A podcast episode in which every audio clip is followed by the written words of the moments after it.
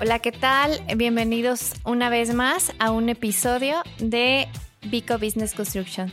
El día de hoy tenemos un invitado muy especial, pero antes quiero eh, presentarles al arquitecto Octavio Bueno, que como siempre nos acompaña en nuestro podcast. Hola, ¿qué tal? ¿Cómo están todos? Arquitecto, ¿cómo está? Muy bien, muchas gracias. Bienvenidos a este lugar que es prácticamente mi, mi refugio de trabajo es un lugar donde llega la inspiración, donde me concentro. Es así como, como algo que se hizo a propósito que no pareciera oficina.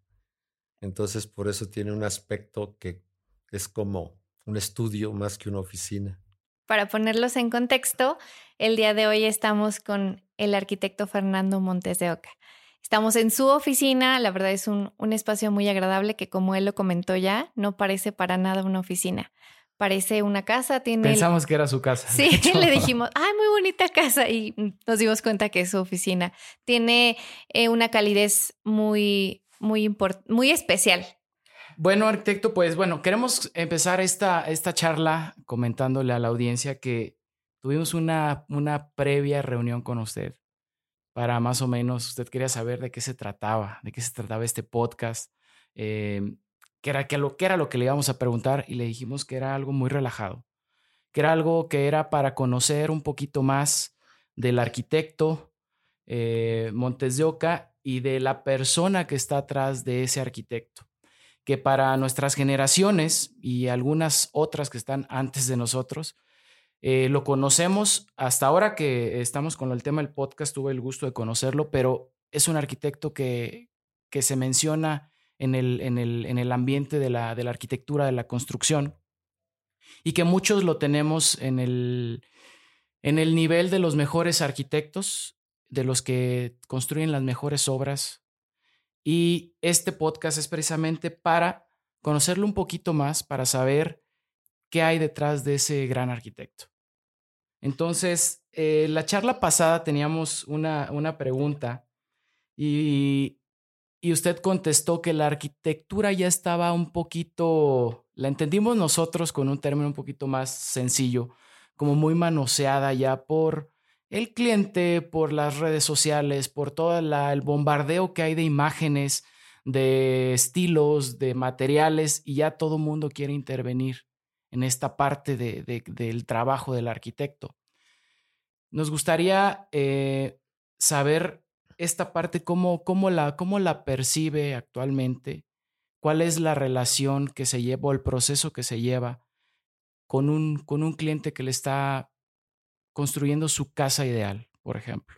Bueno, creo yo que desde toda la historia de los arquitectos, como que siempre se ha sabido que tiene uno un poquito que conocer a la familia o a la persona importante de esa, de esa vivienda, cómo vive, cómo es, qué siente, cómo piensa, porque finalmente lo que uno va a proponer es el espacio o el refugio que debe de tener esa persona muy en lo particular.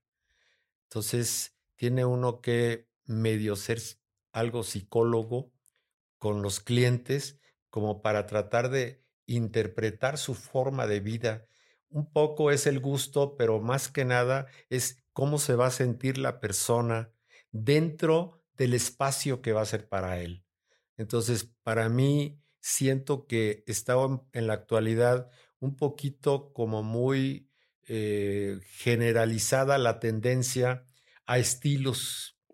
Hay estilos pues tendientes a lo muy actual, lo muy actual es lo muy moderno, por decir algo.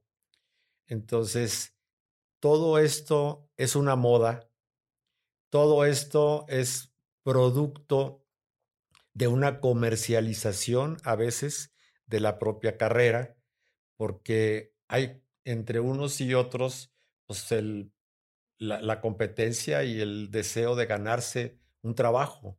Entonces, ¿qué tienen que hacer? Superar quizá un estilo que esté muy de moda con algo de innovación propia como para tener un poquito de preferencia.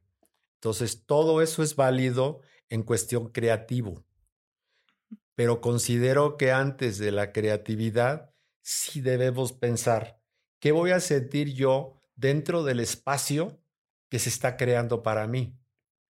Entonces, el principal objetivo que yo siempre le he puesto a lo que he hecho es situarme en medio de aquel espacio que se está proyectando y imaginarme qué siento si estoy viendo para ese frente, si estoy viendo para el lado derecho o izquierdo, o qué voy a ver en un rincón, pero todos los diferentes planos me van a decir algo. Me va a decir el color, me va a decir la textura, me va a decir la dimensión.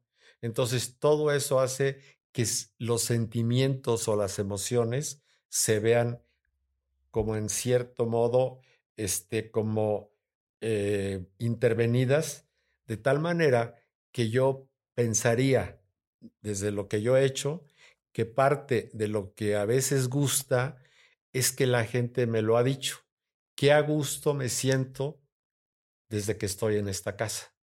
Entonces, para mí es un motivo mm, de mayor satisfacción saber que logré crear un espacio que gustó, pero no por diseño solamente, sino porque hizo sentir a la persona su propio espacio. Entonces, ese es como un poquito mi punto de vista con relación a lo que pudiera ser una tendencia en una moda, en una época. Creo yo como que se pueden mezclar todas las cosas si se piensan un poquito en armonía. O sea, no hay que estar peleados con un modernismo, con un estilo, pero principalmente qué va a sentir la persona cuando esté dentro. Entonces, creo que parte de, de, lo, de lo que es mi preocupación, o ha sido siempre mi preocupación, es precisamente cómo hacer sentir a la persona que está en su propio espacio y que no lo cambia por cualquier espacio porque es donde se siente mejor. Me gustaría que nos fuésemos un poquito más atrás. Eh, aquí en su, en su semblanza, veo que comenzó a construir en 1972 y me causa como intriga saber, en 2021 a 1972, pues ha pasado muchísimos años. Me gustaría saber cómo fue cuando inició, cómo era la arquitectura en ese momento. Yo estudié en los años, eh, terminé en 71 de estudiar ya existían las obras que actualmente siguen siendo excelentes obras. Entonces, no estuve como en otra época donde hubo una arquitectura pues que ya no es vigente.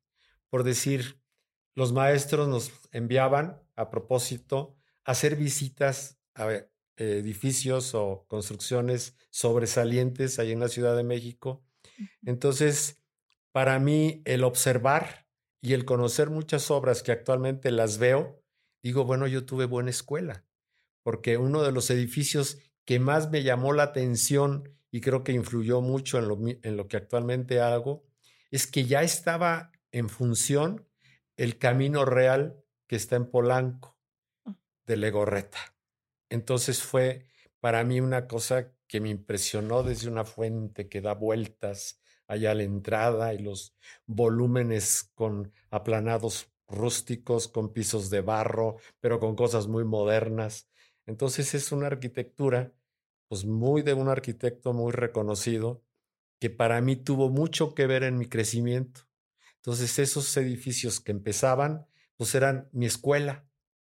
Sí, hubo había dos edificios en México que nos mandaban a conocer cómo los habían este, edificado, cosa que antes nunca se había hecho.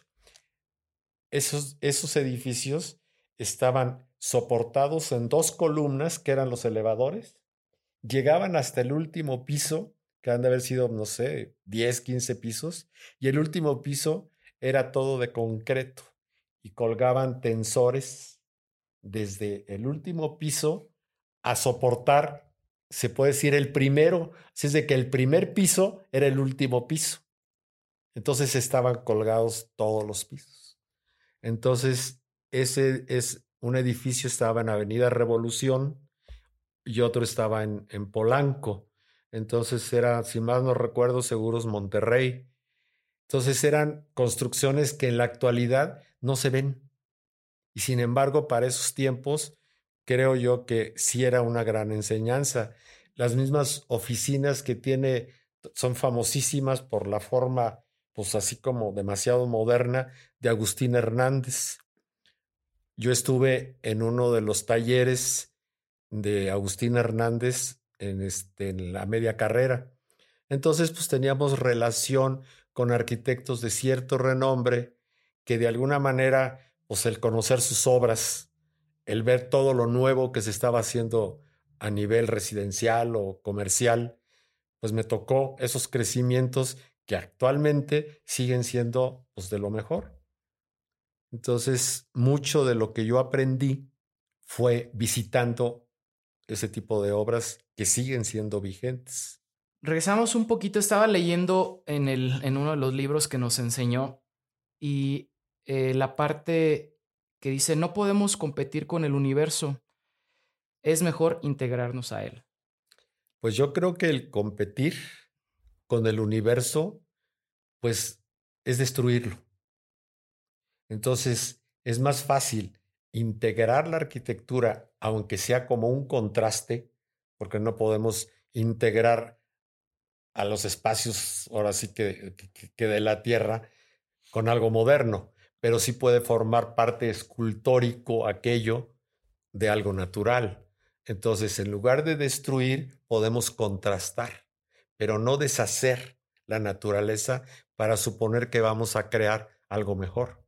¿Cómo podría definir, o sea, con esto que nos que, escuchamos, con esto que acabo de, leer y lo que dice cuál, en, el proceso, por ejemplo, que, que lleva con una persona que, que es su cliente, podríamos pensar que su arquitectura podría ser atemporal?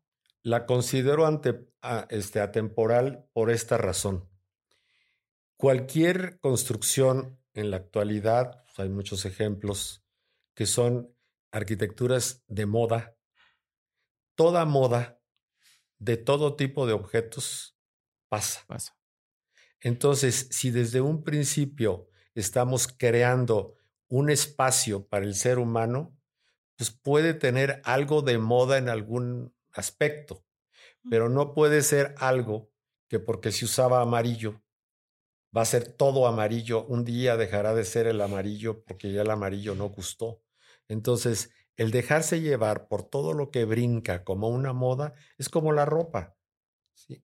La ropa pues está de moda un tiempo y uno mismo a la hora de agarrar una camisa dice uno, ahí esta ya está pasadita de moda, esta ya no. ¿sí? Entonces, todo lo que es, es moda es pasajero. Entonces, ¿cómo hacer una arquitectura que sea atemporal, no yéndose a ese extremo? Entonces, ¿cómo no nos vamos a un extremo? En nada nos afecta poder tener alguna pieza pues, que sea original, antigua, no es moderna, pero hace un contraste con algún asiento que es totalmente de esta época. Entonces, no están peleadas las cosas, sino hay que saber cómo integrarlas para que desde un principio las cosas ni son totalmente de moda, ni son totalmente viejas. Eh, retomando un poquito la plática anterior y que va muy de la mano con esto que acaba de, mencionar, le, le preguntábamos hasta como de cierta forma, como cuál es la fórmula, ¿no? No sé si lo recuerde. Y usted nos contestó algo este, muy tajante. ¿Le preguntarías a Alejandro Fernández cómo le hace para cantar tan bien?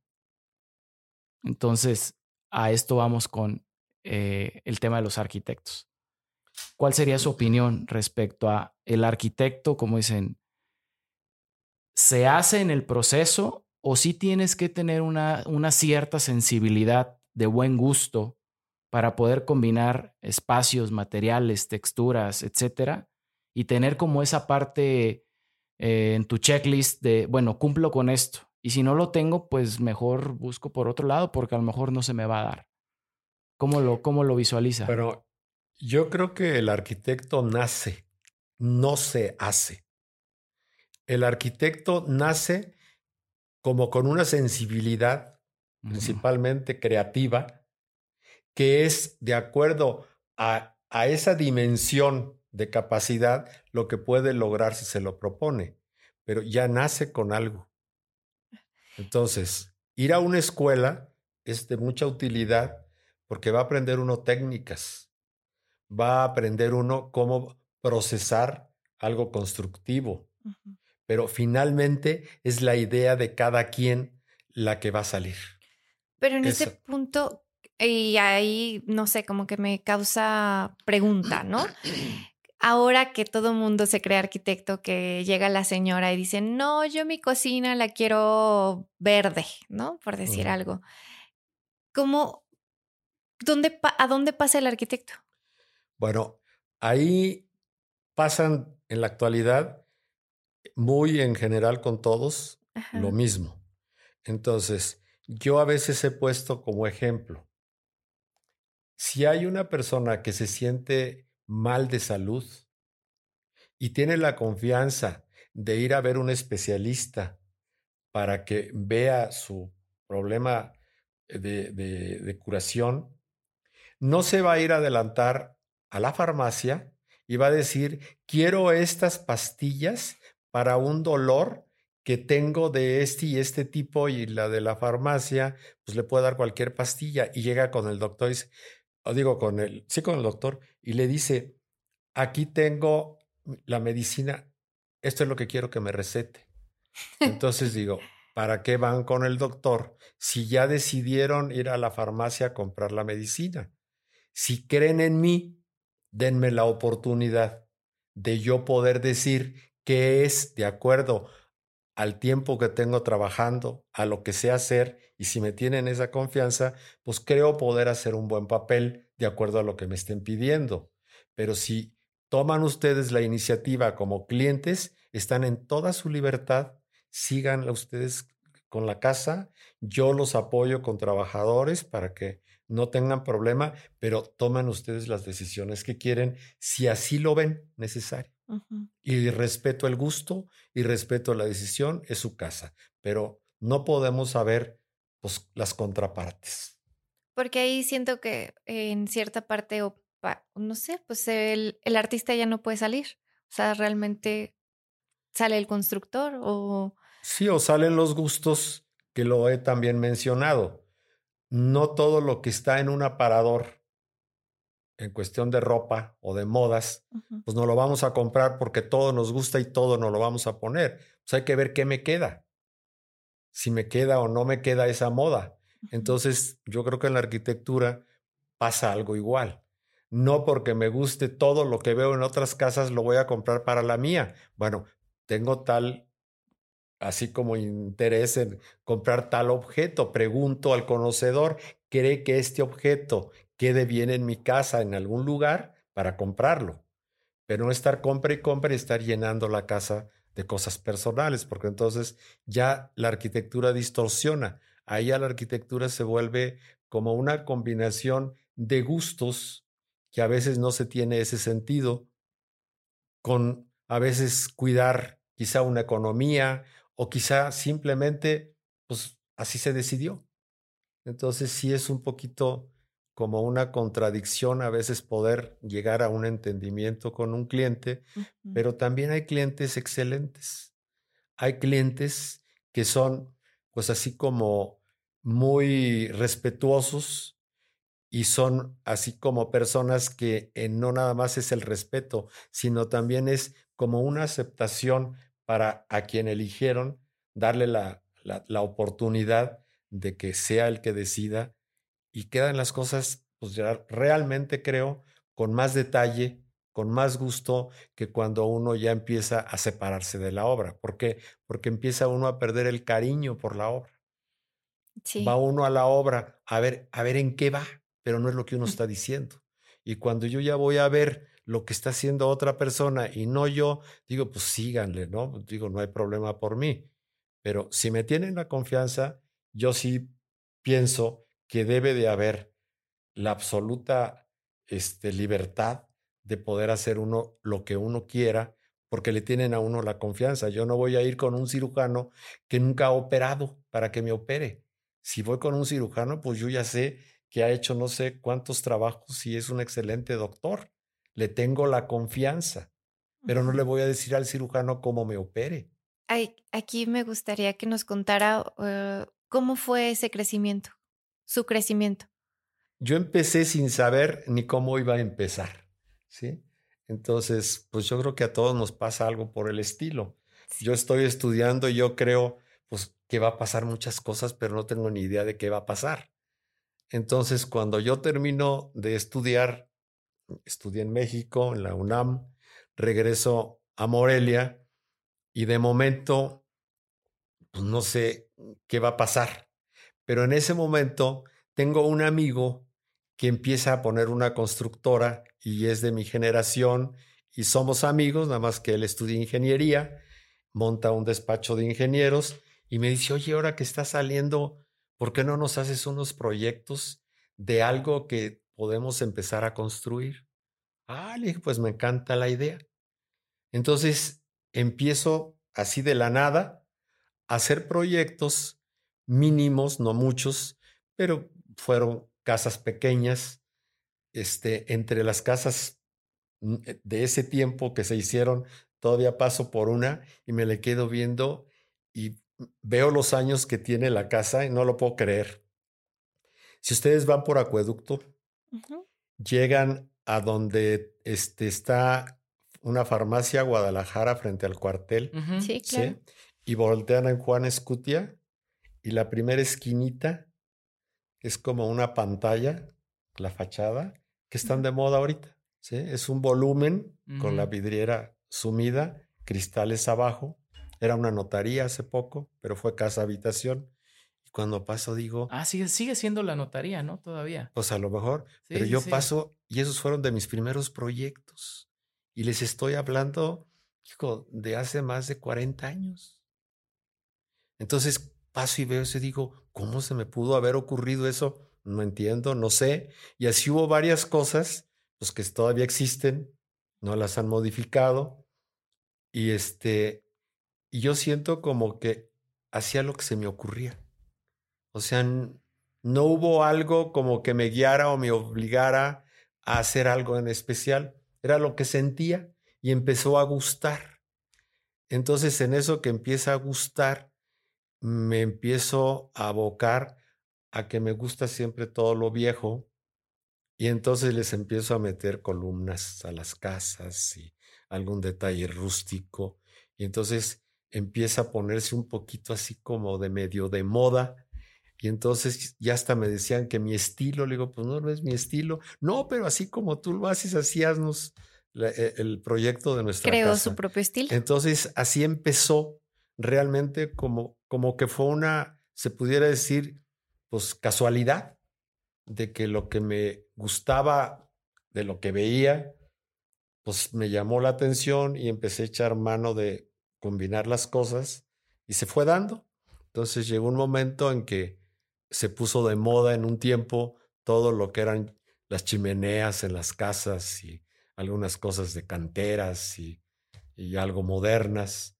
Entonces, pues pasé ese inicio que creo que al ser algo pues diferente, vamos a decir, dentro del crecimiento de una ciudad donde apenas empieza a hacerse lo nuevo, pero es totalmente nuevo, como es todo lo que está alrededor del Sanatorio de la Luz. Entonces, eso obedece a una época, ahí lo, lo pueden ver, que pasó de moda, se quedaron el montón de casas de esa época y voltean a ver y pues no hay ninguna bonita. Son épocas que ahí están como, como en, su, en su tiempo. Pero lo dijo de una manera muy sensible, la, el crecimiento de la ciudad. O sea, realmente marcó una época, un crecimiento y algo que fue reconocido en la ciudad, porque de ahí, yo no sé si fue antes o después, la verdad es que no, no conozco, la Chapultepex, y de ahí ya empezó el crecimiento de la ciudad hacia las orillas y años después, que no hace mucho el, el crecimiento de Altozano y Tres Marías, porque Morelia, aún que tiene muchísimas cosas y muchos recursos, creo que aún estamos en crecimiento. No somos una, una metrópoli, o sea, estamos aún en ese crecimiento. Y es un crecimiento que no puede parar. Estábamos ayer en alguna reunión en, el, en la cual se mencionaba que ya no hay áreas grandes para un desarrollo como tipo Tres Marías o tipo Altozano cerca de Morelia, que en algunos 10 años o quizá en X tiempo se va a requerir de un desarrollo nuevo y va a estar lejos de Morelia, porque ya todo está fraccionado, vendido en partes, pero no hay extensiones grandes. Entonces, como que llegó Morelia como a un tope todavía cómodo en distancia de que haya pues, desarrollos como esos dos que están considerados pues, los mejores desarrollos ahorita en Morelia. Entonces, para un futuro, no sé qué va a pasar con Morelia, pero sí es un problema el crecimiento a futuro. Yo creo que vamos a tener que unir, o sea, el municipio más cercano, la población más cercana, como lo han hecho las otras como ciudades. lo han hecho todas las ciudades, ¿no? Se van conurbando con, con los demás. Sí, o sea, se van uniendo pueblos cercanos, pero no deja de que lo que fue el corazón de esta ciudad ya queda muy distante. Pues ya actualmente, donde está el área de hospitales, quienes viven en esos desarrollos, pues ya viven lejos de Morelia. Sí. Ya no, ya no están en Morelia prácticamente. Entonces ya lo estamos empezando a vivir. Viven cerca de alguna manera todavía hacen poca, poco tiempo en las distancias, pero ya no está cerca. Y ya son los terrenos que quedan. ¿Qué opina de la, de la construcción vertical? Que a lo mejor puede ser, eh, lo platicamos en otro episodio con otra persona, que Morelia apenas está en este, en este Pues yo creo como, sí, yo creo como que va a ser parte de resolver el futuro.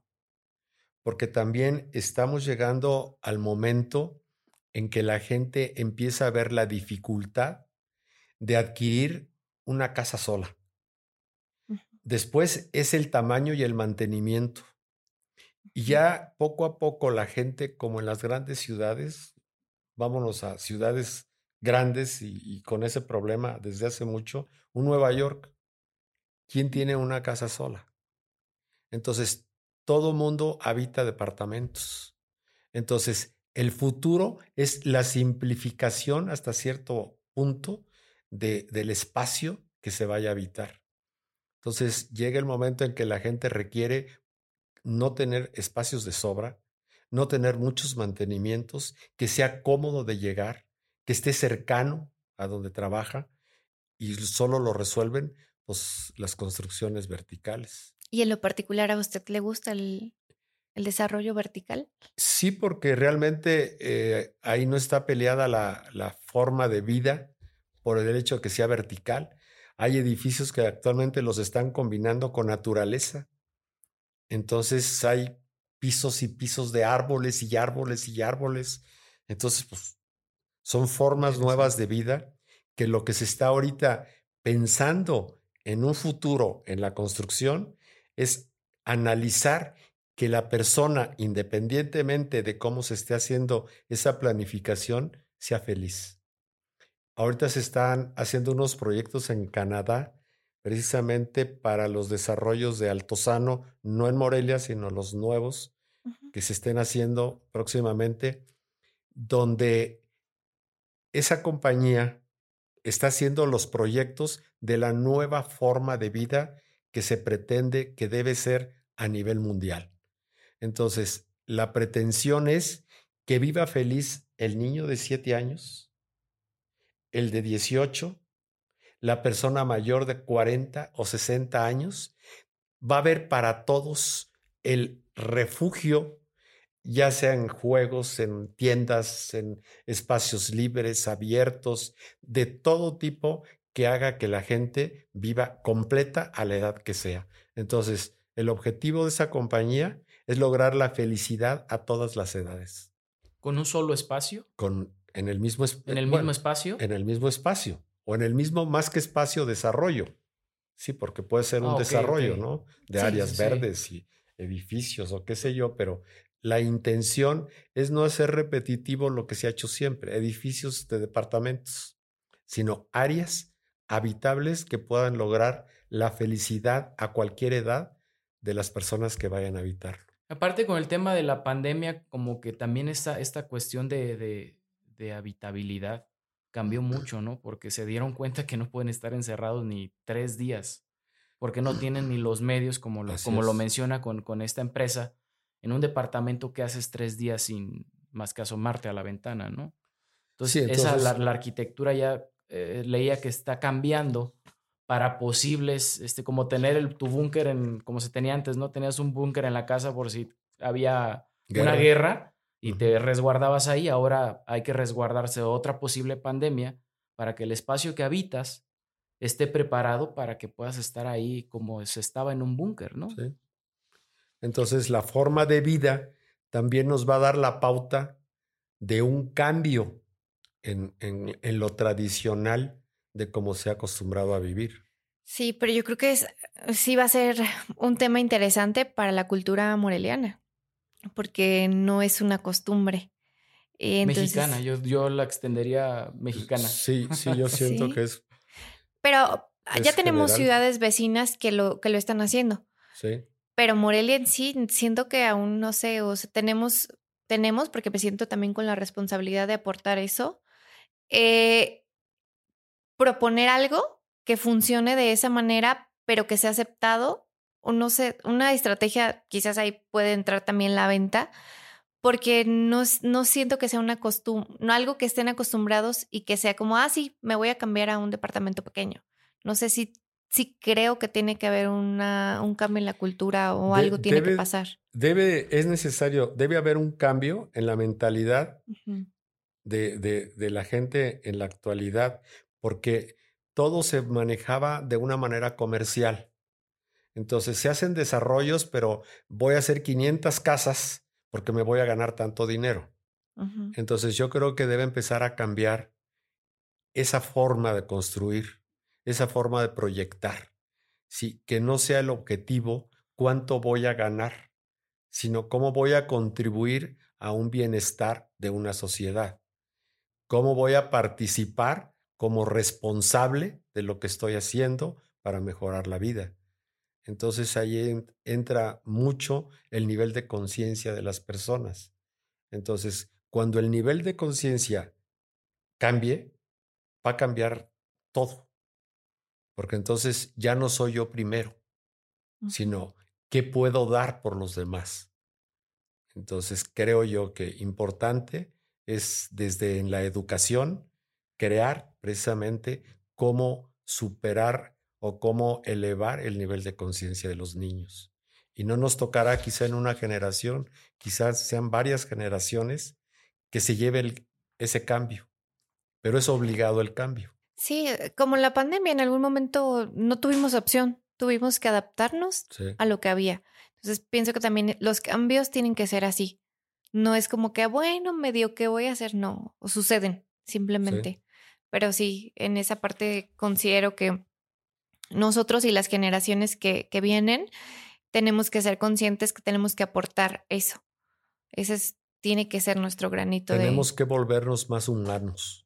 Estamos muy materializados. Es mi palabra favorita, arquitecto. Siempre digo humanos en este podcast. Y el volvernos más humanos, hay más eh, más aportación para el bien de los demás, porque no estamos viendo con egoísmo la vida. Entonces yo siento que tenemos que empezar a valorar la vida, primeramente como vida. El estar vivos es, es un milagro. Entonces, si empezamos a valorar la vida, empezamos a valorar la forma de cómo vivir. Y la forma de cómo vivir no puede ser egoísta. No puede ser yo una casa grande y los demás a ver cómo vivan, sino cómo podemos, con una conciencia colectiva diferente, poder hacer el cambio. Pero depende mucho de la conciencia.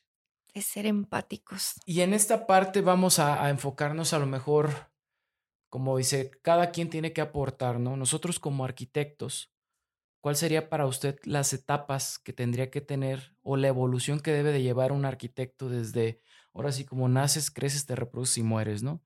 Pero vamos a verlo desde el, desde el punto de vista del, arquitecto para llegar a lo mejor a una culminación o a un, o a un regresarle un poquito, como dice, a la humanidad por medio de tu trabajo o de tu conciencia o hacer conciencia en los demás.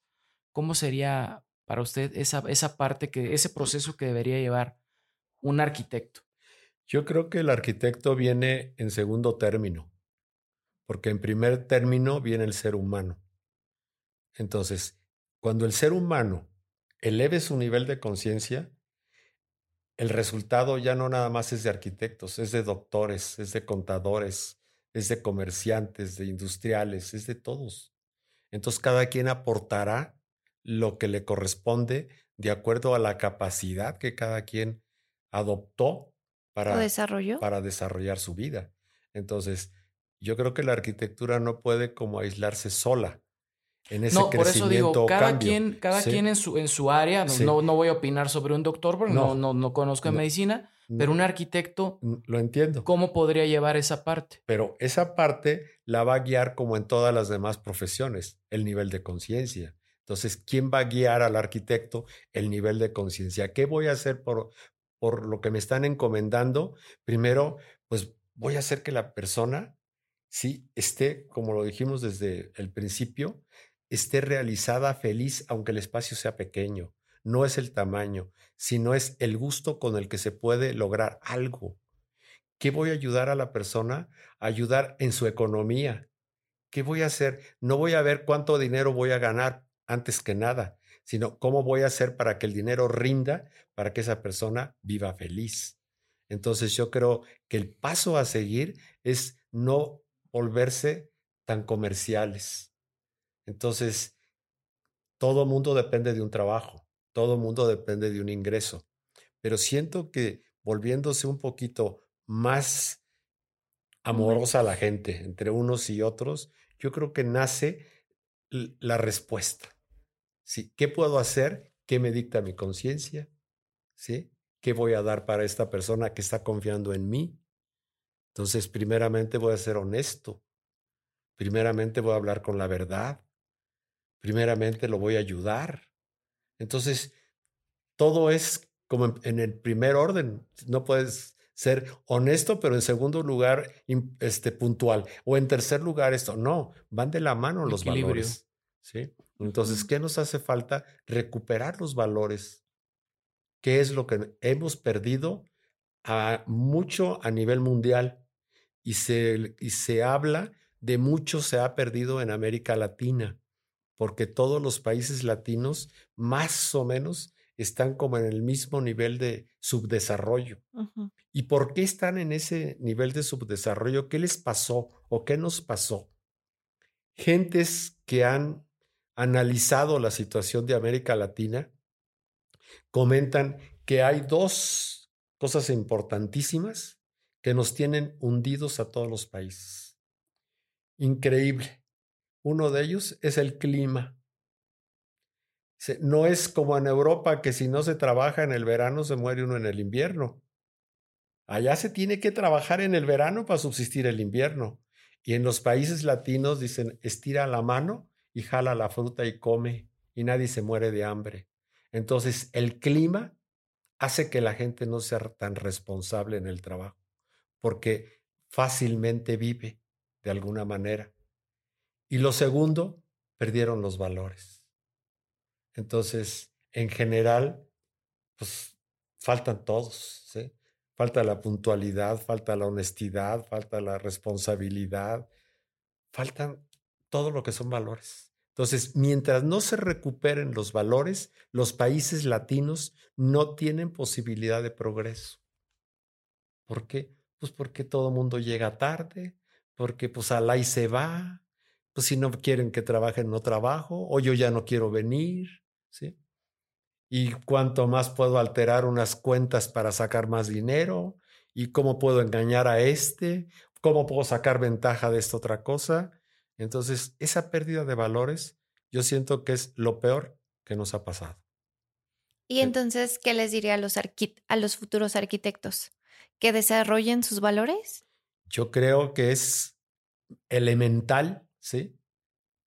Tenerlos. Hay que ser honestos, hay que ser responsables, hay que ser puntuales, hay que ser respetuosos y hay que ser, más que nada, asumir la responsabilidad que le están dando a uno como constructor o diseñador están confiando en mí, tengo que agarrar esa responsabilidad para dar lo mejor de mí. Y eso va a tener un resultado. ¿Cuál resultado?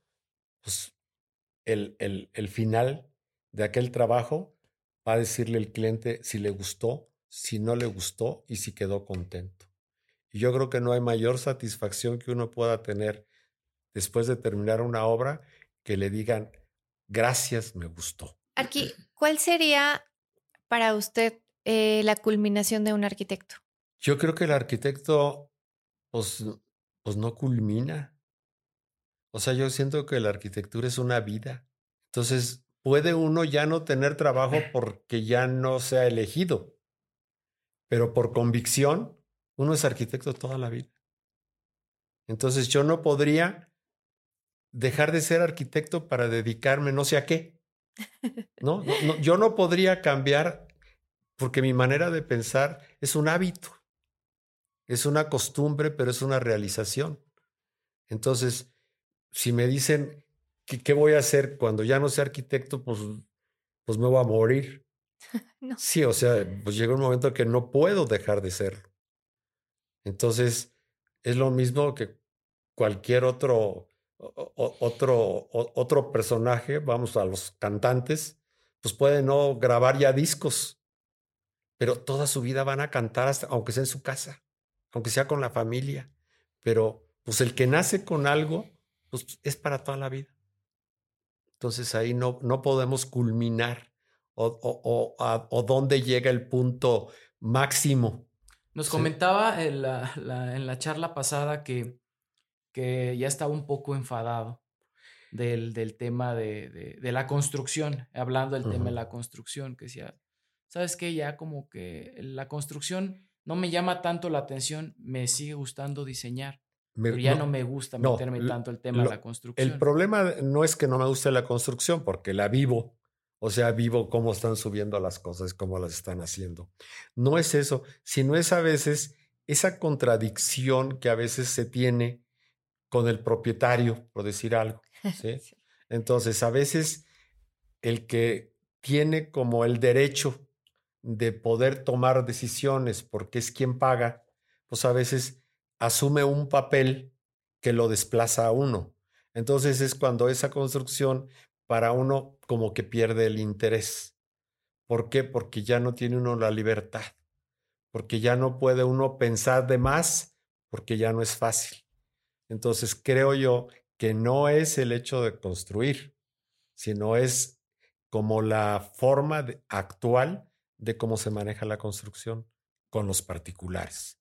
Claro, no, no podemos tampoco generalizar, no todos son así, nada más es una gran mayoría, pero sí hay, pero sí hay muchos clientes que realmente yo los aprecio muchísimo, les agradezco muchísimo y, vivo con un buen, grato recuerdo de todo el tiempo que duramos en el proceso de la construcción. Em, en toda, toda la experiencia que tiene como, como arquitecto, como constructor, diseñador, ¿cuál ha sido su más grande reto o algún proyecto que diga, este me costó o este cliente me costó entenderlo o leerlo para darle un resultado final?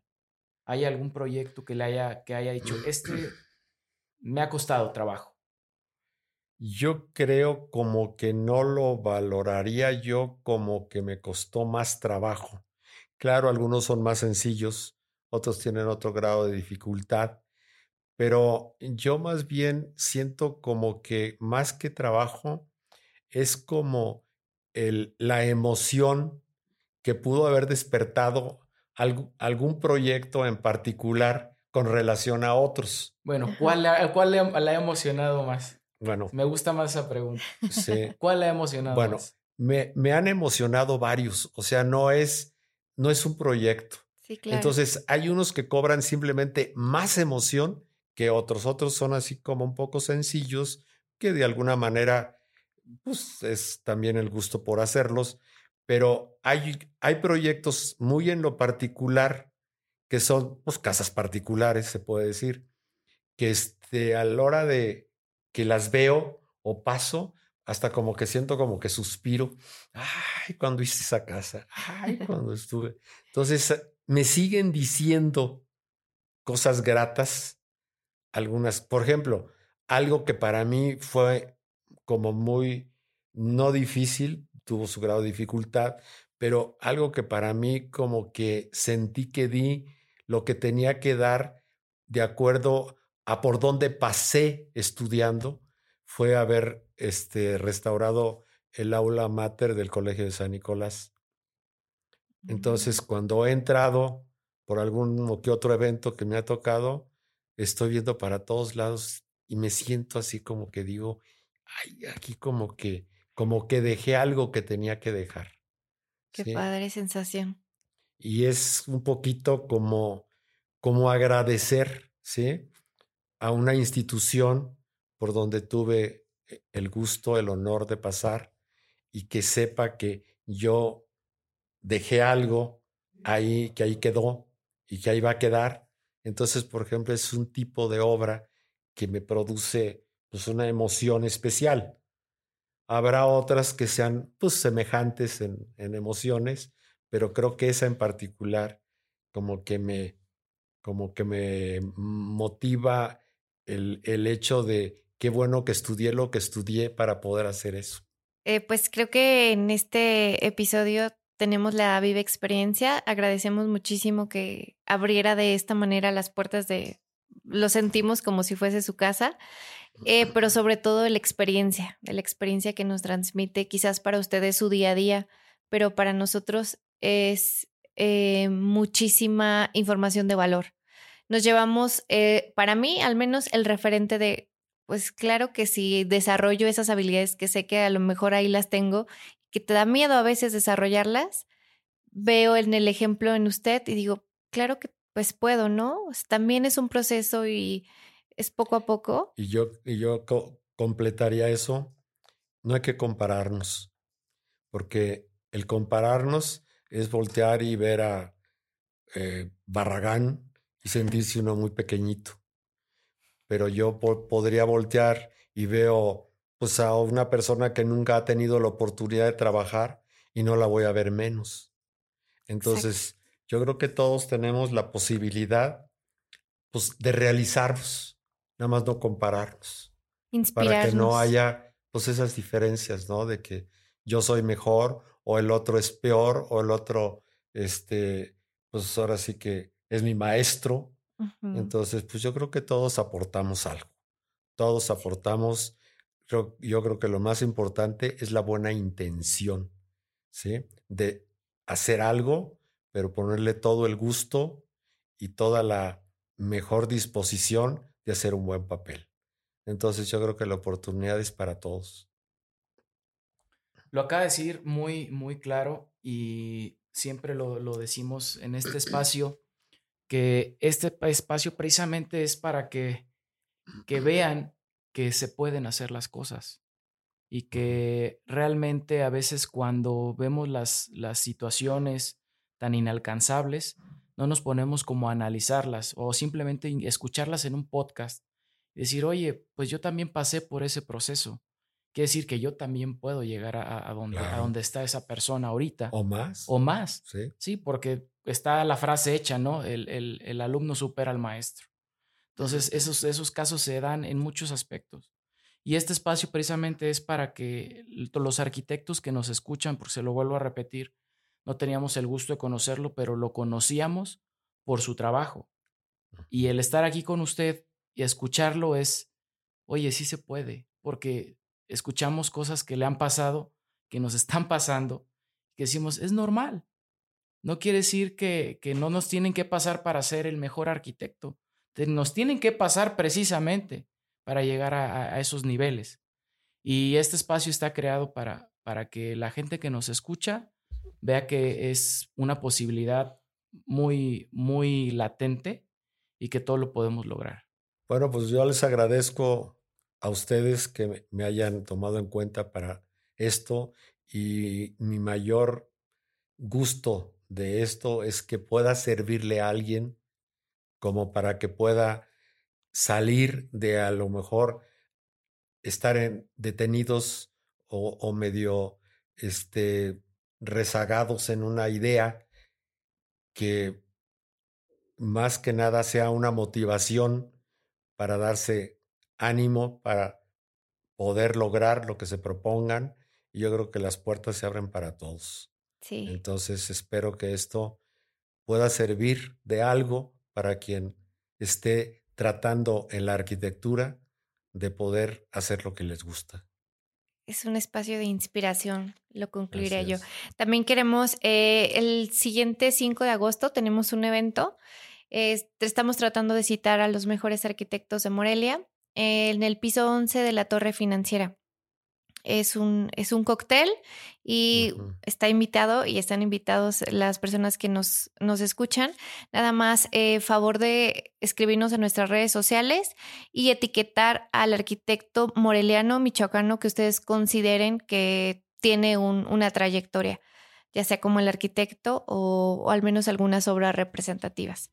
Estamos tratando de, de reunir talento. Ya en el evento les contaremos para qué es. Bueno, nada más me recuerdan en un mensaje porque no retengo tanto. sí, sí, claro, no se preocupe por eso.